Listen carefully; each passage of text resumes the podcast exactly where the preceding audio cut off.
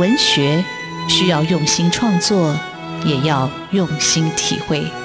主持人廖志峰与新时代作家的访谈，带您探索台湾新风景。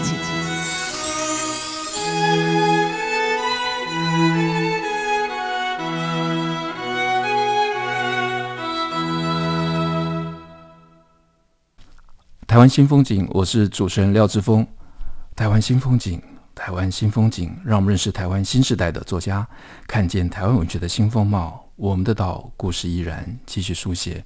各位听众朋友，大家好啊！今天邀请到的作家叫曲心怡，呃，他是在台湾新时代里头，呃，觉得非常突出的一位。他的突出在于他的生活化，他的热情，他的热忱，他的积极。他也从事运动，哦、呃，他推动了同婚，然后自己也参加了同婚啊。那对性平教育，他琢磨很深，也曾经当过妇女性质的董事。那我觉得比我年轻的作家这样的成就也非常的厉害啊！曲心怡刚刚写了一本书，其实有一阵子，但是因为时间上不能配合，所以呃我不能配合，所以我们到今天才来采访啊啊！这本书叫《吃饱睡饱，人生不怕》。那你以为这只是一本讲吃的书吗？那你就错了。那这本书我在读的时候是在完全没有防备的情境下在阅读，然后我就觉得完全被。呃，心仪他的一个生活，他的思考，他的遭遇，他对食物的情感所着迷啊。那我一开始读这本书的时候，呃，我是一个完全不会做菜的，完全很懒的人。那我想我在里头看能不能找到一种简单的食谱，我也可以按表来操作哈。后来想，我应该也没有办法，我还是只要去路边吃阳春面，或者吃很疗愈的卤肉饭或蚵仔煎也就可以了。但这本书呃给我很大的一个启发跟感动，那到底感动是什么？我们待会就请心仪啊、呃、慢慢来聊天。那心仪他其实自己是作家，他自己其实也是文字工作者，然后他其实也有主持的节目。那待会我们来看看，呃，心仪来聊一下他自己在做这些角色的转换之间，他自己的一个心得跟收获是什么？心怡好，Hello，志峰好，大家好，叫小猫也可以啦。好，既然心怡讲他叫小猫，对不起。这个主持人太失职，都没有讲这个心仪大家所认识的是小猫。小猫是一个非常可爱的，但自己充满了侠义啊，就是你很难想象心仪为什么会把自己叫小猫。心仪，那我们就从小猫来开始讲，为什么你叫小猫？因为我本名叫心仪呀、啊，心仪就是菜市仔名啊，就是你知道，那跟小猫有什么？为什么不叫小狗呢？或者是小小牛，或者小？因为我我以前完了，你前面开场开的这么的感性，然后。我一讲就变得很好笑，实在是太糟糕了。呃，反差也是一种效果，所以没有关系。哦，好吧，没关系。好，就是因为我本名叫曲心怡，去趟下的曲嘛，然后欣赏的欣怡然自得的怡。呃，我知道大学的时候啊，我去一个面店吃饭，你知道我多悲惨吗？就是有一个人叫心怡，可是有四个人回头，哎，路上一个人回头，面店两个人回头，然后他叫的是第四个心怡。就是你知道心怡实在太多，他就是菜市仔名。那阵子不知道为什么爸妈都喜欢叫心怡，我就觉得很烦。然后我大学。毕业之后，我去一个工作的地方，因为大家就叫心仪，可是我先去，可是我去没多久，另外一个心仪也来了，所以每次只要有人就。只要有人叫心仪，就会有两个心仪同时回头说干嘛这样，这时候很蠢嘛。可是我那时候我养了一只猫，然后很小很小，是在妇女新知收养的，在女书店收养的。然后那只猫超小超可爱，所以我每天都跟他说：“哎、欸，我跟你讲，我家的小猫怎样怎样，小猫怎样怎样。”我就一直在讲小猫什么什么。后来那个人就说：“不然这样好了，你叫小猫，它叫心仪。”那我是菜鸟啊。他们这样讲后，我就只好说：“好吧。”殊不知这样我就赢了，因为后来大家都叫我小猫，而且你知道。本来我觉得很委屈，想说为什么他可以叫心仪，我要叫小猫？可是呢，我现在收到很多小猫的礼物，哎，小猫的手帕、小猫的饼干、小猫的什么什么，大家都很想送我小猫的东西。你有个庞大的、坚强的一个后援团的小猫，哇，这太强了，大家都没有想到。所以后来我就因为这样而莫名其妙的叫小猫，所以。大家现在都习惯叫我小猫这样子，而且我去演讲，他还会写讲者小猫，然后夸胡曲心怡。我想说什么东西呀、啊？是 有名有姓的，太好笑了。可是你这样讲，其实应该是说是小猫做的很成功啊。像我很喜欢读小说，武侠小说作家是古龙，但是古龙本名一定不叫古龙嘛，所以一定有个对那一讲，那一定讲欢迎作家古龙谁谁谁小猫曲心怡。对，好，小猫，那你的书，呃，因为我觉得你的书很特别，就是说。但这本书里头，我比较好奇，就里头你一下提到新竹啊，一下提到桃园啊，一下提到台北啊，哈，啊，也提到外婆苗栗嘛，哈。那我觉得你在开始讲这本书之前，先跟听众朋友分享一下你的一个生活这个路径，因为我觉得那个路径清楚了，在读这本书就知道，哎，几岁的小猫到哪里了？它在这个阶段里头。他哪些食物？他从哪些食物得到了疗愈？但是这个疗愈的背后有一个家庭的故事。对，应该是说我是在呃新竹的空军眷村长大，因为我爸爸呃我爸爸是在上海出生，他跟我爷爷奶奶一起来，就是撤退来台湾的时候，他一起来。呃，我爷爷是空军，所以他们在新竹落脚就是在空军眷村，所以我是在新竹的空军眷村出生长大。然后呃，我爸爸也是军人，我爸爸是情报员。情报在情报局工作，然后我弟弟也是军人，我弟弟是海军，我们一家都军人，所以我是在新竹的眷村长大。但是呃，因为我妈妈开了一个家庭美发，然后我爸爸常年都在部队，所以我小时候就是父母没有时间照顾我们嘛，所以我就常常被送去外婆家。我外婆家在苗栗乡下的海边，就是那个白沙，你们知道白沙屯妈祖进香很有名，是，对，而且海线嘛，对，都在海线。我外婆家就在白沙屯坐慢车的下一站。其实很近，我们小时候也会跑去白沙屯。听起来好浪漫。对，很浪漫，而且我从小就会跟我外婆一起去进香。可那时候进香还不像现在这么红，很多文青都去进香。那时候进香就是我阿嬷带我去进香。我还记得我有一次看一个进香，就是任贤齐拍的影片，我忘记是什么了。那个砖轿底。就是要保佑那个小孩。我小时候其实就会，然后那个阿嬷、阿公、阿嬷就会为了保佑孙子健康长大，就会带小孩去扔扔轿卡，然后我外婆扔轿卡，对，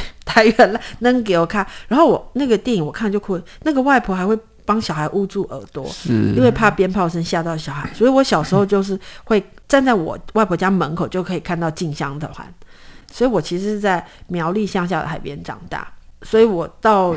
念小学之前，几乎都在外婆家玩。可是的话，我慢慢长大之后，那书里面有一段提到我在桃园，我小学四年级住在桃园一年。其实因为我父母那时候感情不太好，然后就一天吵架吵架，然后就希望说小孩子不要被影响。所以我弟弟是留在家，但是我被送去我阿姨家在桃园，所以我在桃园住了一年。那住了一年之后，还是当然不管家里再怎么吵，还是自己回家比较自在，所以就又回家。可是到了呃高中、大学之后，就比较常在奶奶家。就是我奶奶住在台北，那就我的父系家族是大家比较知道的，因为里面有一些大学教授啊，或者是作家、编辑。有一些大学教授是谁？其实我的作者啊，徐海源教授，他是你的作者。对，就是我的父系家族是有一个呃知识分子的气氛。是因为我念曲欣怡的名字不会念错，是因为我念过曲海源老师的名字。是是是是是，所以我的父系家族给我的养分比较是知识的，或者是呃阅读的、写作的。但是我的母系家族给的就是完全的爱。我非常喜欢回外婆家，回外婆家就是穿拖鞋，然后走来走去，大家抱来抱去，这样就是很幸福的，被爱的，就是。在外婆家这样，所以我这本书的第一篇特别放了我外婆包的粽子，是因为我觉得外婆是第一个让我感受到被爱的。然后奶奶，当然我长大以后，因为我奶奶常照顾我嘛，所以我第一个是放外婆，然后接下来就是放奶奶。我其实是被外婆跟奶奶照顾的。是，那听起来父亲跟母亲都不在。嗯，我跟 父亲跟母亲就是非常任性，都不懂他们为什么要生小孩，明明就还没有准备好。是。但我觉得，其实，在我们五年级的这一代，很容易看到，他们也不是任性，他们是很忙，他们根本就不晓得怎么样去，只晓得要成立家庭，不晓得怎么样去维系或者怎么样照顾小孩。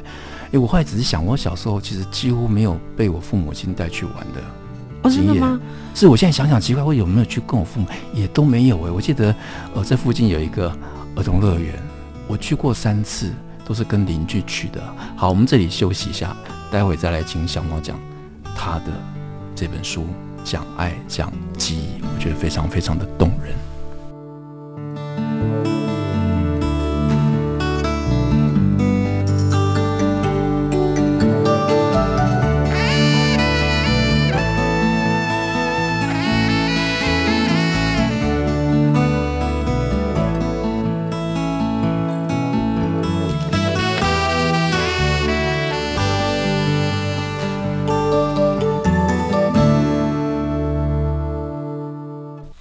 湾新风景现场为各位听众朋友邀请到的是作家曲心怡。啊，心怡写的这本书我读了非常的感动，吃饱睡饱。人生不怕，那吃为什么会这么重要？但是在讲到吃之前，其实我想回到他的家庭跟成长。那刚才心仪讲说，诶、哎，他的父母很任性，然后不懂为什么要结婚，然后就把小孩丢在那边。但是我们刚才在私下闲聊的时候，他说他父母很任性，可是任性父母带他去上歌厅，然后去吃洋茶。我说到底是什么事情？那我想说，诶、哎，那我们到底的人生、哦、没有，就是他们。非常的任性的，还没有准备好可以照顾小孩。是他，他们是爱，他们就生了小孩，但他们还是爱玩的。所以我从小不缺玩这件事。我们我有记忆，我们就会去动物园玩。然后我爸爸他从台北回来的时候，会带我们去新竹最好的歌厅听歌，然后吃养茶。然后我妈也会带我们到台北，然后去。我们家也不是非常的有钱，可是他们有时候会用物质来弥补他们在生活上没有办法照顾你。是，所以当然不是说那种很有钱的人家给你很多很多的钱，可是他们会当他们没有办法陪你的时候，他们会用钱来满足你。但其实我都会觉得我不在乎啊，对，是是很在乎，是要更多的爱。呃，其实刚才小猫讲了，他第一篇就写他外婆哈，外婆的粽子，那外婆的粽子的滋味。跟听众朋友讲一下，因为我觉得其实你写的真的是满满的爱，就是说你不是说那个粽子多好吃，在中间如果没有爱、没有回忆的成分，它就只是一颗粽子。对，可是每次人家在赞南粽北粽，我都在想说赞什么赞？我外婆包的最好吃。当然，你外婆刚好在中间粽。对，不是不是，应该是说我外婆的人生也蛮辛苦的，就是呃，我外公他长期不在乡下，所以我外婆就包粽子。我还有印象就是我外婆。把我背在背上去砍柴，嗯、去山上捡柴火，这样。因为那时候是烧大，他很厉害，他用大灶可以炒蚂蚱哎，蚂蚱的那个糯米这样子。然后我其实印象很深刻，就是我在我外婆家常常睡醒，他就真的很像四肢愈合的电影，就是非常的缓慢，但是很明亮的。然后就是。我睡醒的时候找不到人，然后我就吓哭，然后我就一直喊阿嬷阿嬷，就会有听到阿嬷在喂鸡的声音，这样子咯咯咯咯咯，就拿那个米糠喂鸡这样，然后我就会趴在那个小小的窗户，然后看着外婆在喂鸡，然后就觉得很安心。就你知道，因为我的童年是不是很平稳的，就是父母感情不好嘛，可是只有在外婆家，你会感受到一种很久、很长的、很远的宁静，然后。那个人他说他要照顾你，他要爱你，他就一定会在那里。虽然我外婆有时候，我人生学会的第一句脏话是跟我外婆学的。我是回去我妈说要学习跟阿婆是什么意思，我妈说从哪里学来的？阿妈骂我的，就阿妈骂我的这样。所以其实我在写外婆的粽子的时候，其实我是在想起很多我外婆照顾我的细节。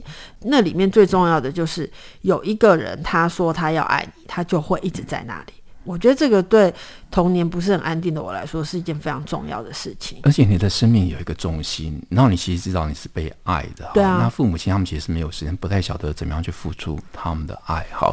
那讲完外婆，我想奶奶也要讲一下，因为呃，其实心怡这本书，它其实小猫这本书，它用不同的食物来讲。他的亲人，他生命中最重要的亲人，那当然还有奶奶，奶奶给他很多的爱，奶奶很重要。对，嗯、而且奶奶，我记得，呃，心仪被他们奶奶骂，就因为心仪就很活泼好动，坐在围墙上。奶奶说：“你是跟谁学的？”坐在围墙上，心仪就说：“妈妈。”对对，因为我奶奶是一个到。九十岁出门都还可以穿旗袍的上海女人，她就是一个非常典型的上海女人。嗯，等一下，你你你有没有穿过旗袍？她们有，我穿过旗袍。我堂妹结婚的时候的 party 是复古趴，我就穿我奶奶的旗袍。对。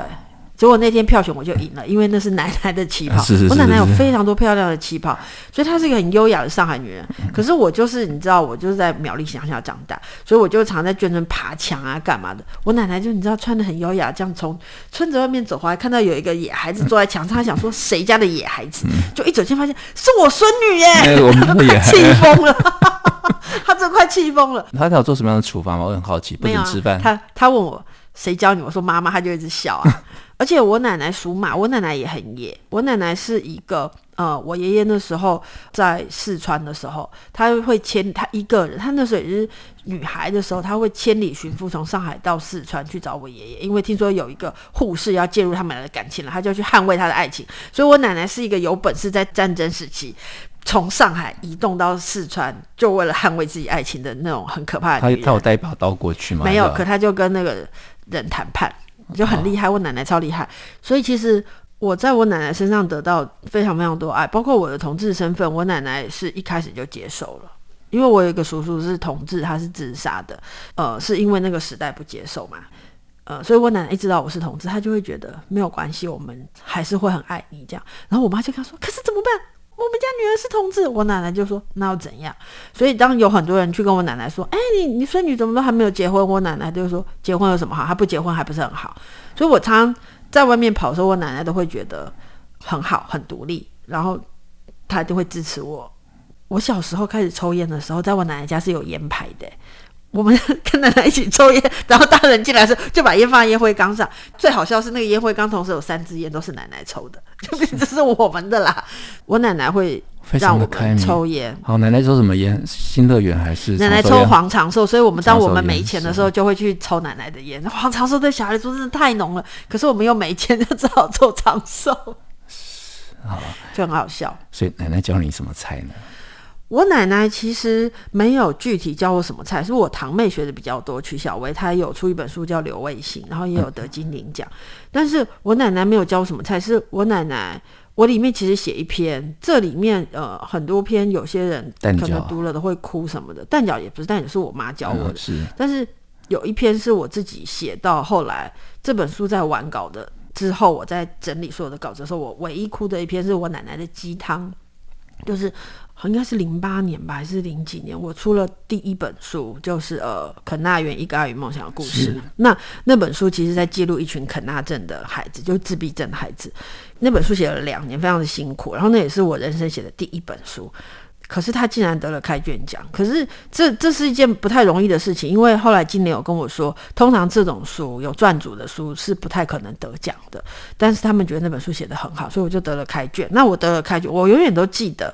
今年他们通知我我得奖的那个下午，我站在杂志社的阳台，跟同事在抽烟的时候，金色阳光就黄昏，然后金色阳光洒下来，我接到开卷通知说你得奖了，这样，然后我就非常的感动，非常的开心，那是一个对刚出道的作家最大的肯定嘛。然后我奶奶就一直跟我说，哎，你要回来，奶奶要炖鸡汤给你喝。可是我那时候就是很爱玩，所以我就是都说好好好，可是你都在跟朋友玩嘛，一下这个喝酒，一下那个干嘛？我就一直没有回去喝鸡汤，然后后来我奶奶就生病了，然后我奶奶就走了，所以我后来在出这本书《吃饱睡饱人生不怕》的时候，我回去核对那个我奶奶过世的时间，我想要确定是不是我记错，因为我太悲伤以至于我记错，就我发现没错，就是我就一直搪塞我奶奶，然后不肯回家，然后那碗鸡汤也没喝到，她就过世了，所以其实煮鸡汤一直是我的罩门，因为我觉得我都煮不好这样子。所以其实奶奶的鸡汤比较是这样，然后我后来我发现哦，而且我奶奶后来生病的时候，她张望，她在医院，她会拿着她的小皮包，然后我叔叔就要把她收起来，因为在医院不要拿着包包，就她就把她的包包捏得很紧，说这是要给咪咪和伟伟，就是我和我堂妹吃饭的钱，他就记得我们，他就这是要给咪咪和伟伟吃饭的钱，我就觉得那就是一种错过的爱，就包括我其实写另外一篇，就是我爸爸在我十九岁的时候过世嘛。我那篇叫做酸菜鸭汤，是对酸菜鸭汤也是那篇我自己写的时候也很难过，就是其实我没有意识到我会写出那一篇，我也没有意识到我很难过，但是就是那时候我在苹果日报写专栏，他们就说可不可以写些吃吃的，我就说哦好啊，反正我也爱吃，我就写。可是我那天在写酸菜鸭汤的时候，发现我回家做鸭汤的时候，我有点忘记那个酸菜要怎么切，它要切大块一点还是小块一点？它要放梗还是要放菜？它要不要放虾米？他要不要放酒？然后我在写这些的时候，突然意识到死亡啊，死亡这件事情是你没有办法回头就相见，你没有办法回头问他说：“哎，爸，那个要不要加虾米？”你没有办法回头看到他，就叫死亡。哎，那是我爸爸在我十九岁就过世，可是我是在十几岁的时候第一次做酸菜鸭汤，才体会到原来死亡是这个意思。对，所以就大概就是写了一些这样子的东西。啊、就是其实食物透过食物做食物的过程，你会想起你跟亲人的一些纠葛也好，那种纠缠也好，那有很多说不出的爱，或者很多的遗憾，你可能在某个时刻才会忽然勾起来，而那个人可能不在那个地方。我们休息一下。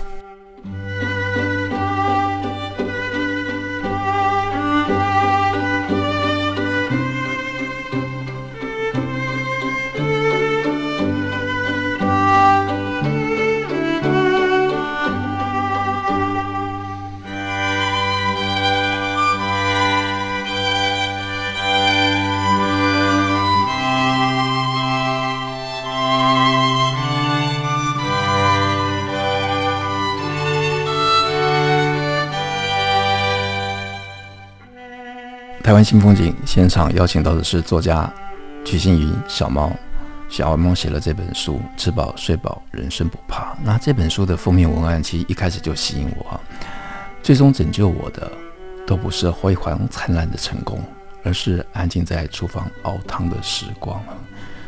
呃，那我看到就知道这个是，他从食物得到了一个拯救，但拯救是一个灵魂，是一种记忆，哈，是一种亲情，是一种爱。但我想我应该还没有拯救，因为我不会做饭啊。那我本来希望在这里可以得到一些撇步，不过看了半天，这本翻完了没找到有什么可以帮助一个懒人可以很快进入到厨房的时光。不过这本书到底在讲什么？还是请小猫跟听众朋友来分享一下，他到底说了哪些文章，怎么样分类的？哦，好，其实呃，因为我自己做编辑跟做文案，所以我所有的书稿的文案跟段落跟篇章名、开门页，全部都是我自己写的。我习惯自己先把文案写好，这样。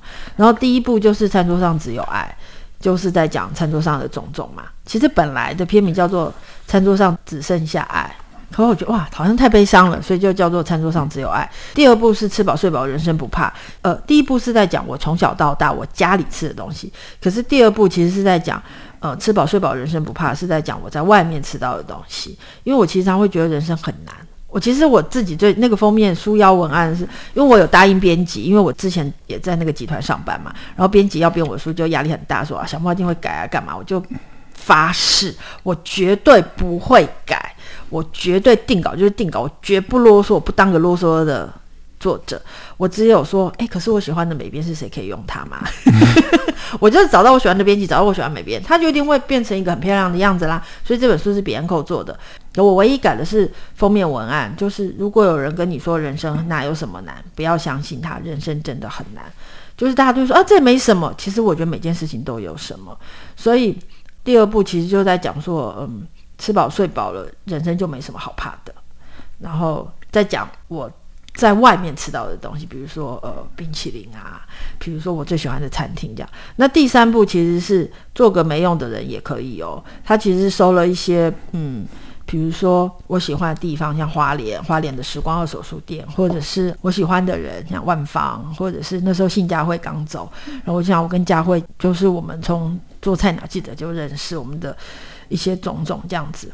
然后还有小狗什么的，所以本来说明是叫做“做个没用的人也可以哦”，可是后来一秒钟就被编辑打枪说这个不能当书名，因为那不是我的人设。他们觉得我的人设就是我很有用，虽然我其实上觉得我很没用，但我不知道为什么大家就觉得我很有用这样。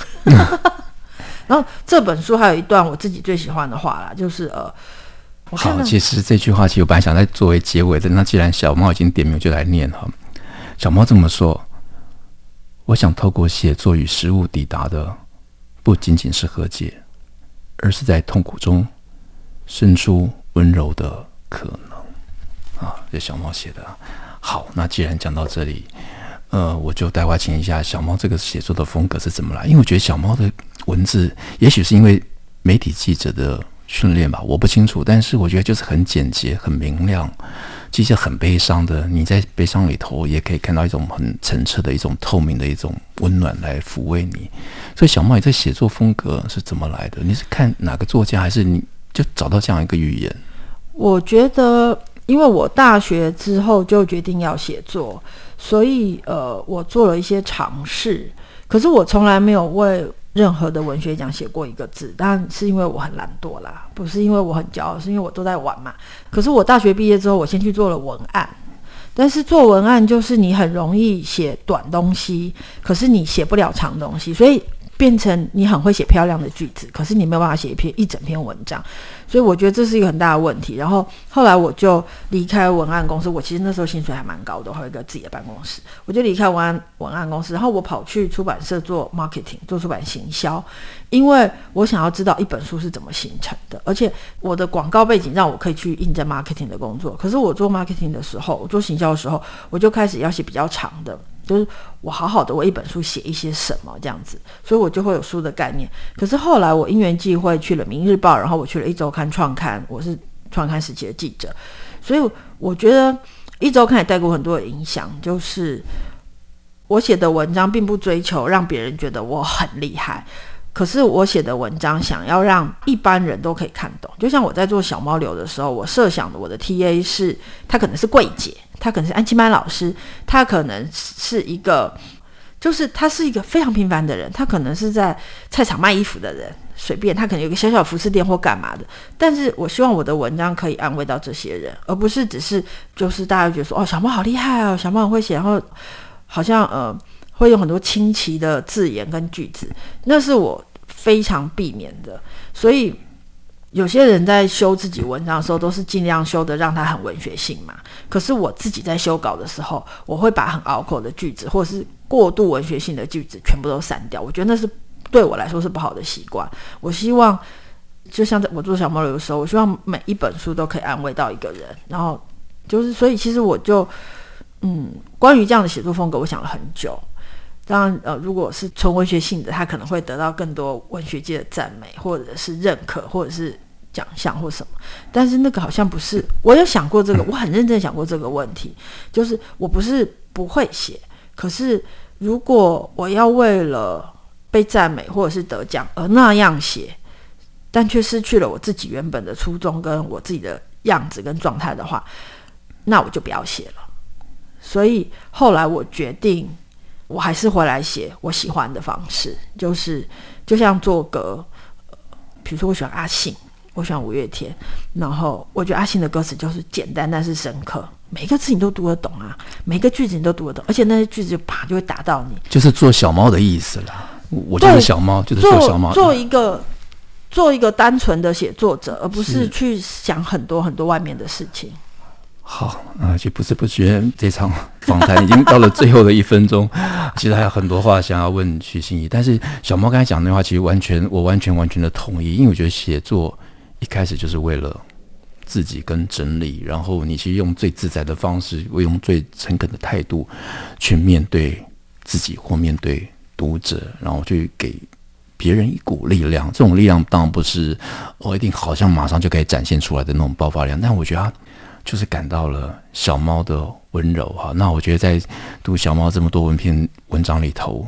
你看到小猫是一个很热情、很爽朗的，但他其实有很多的创伤，但他把创伤化成了文字，温暖抚慰了我们所有的读者。那今天很高兴请到小猫来上我们的节目，吃饱睡饱，人生不怕。那我想我一定要回去再吃饱睡饱一点。我觉得我就是人生很怕，人生很怕，因为我就吃不够、睡不够。谢谢小猫，谢谢志峰。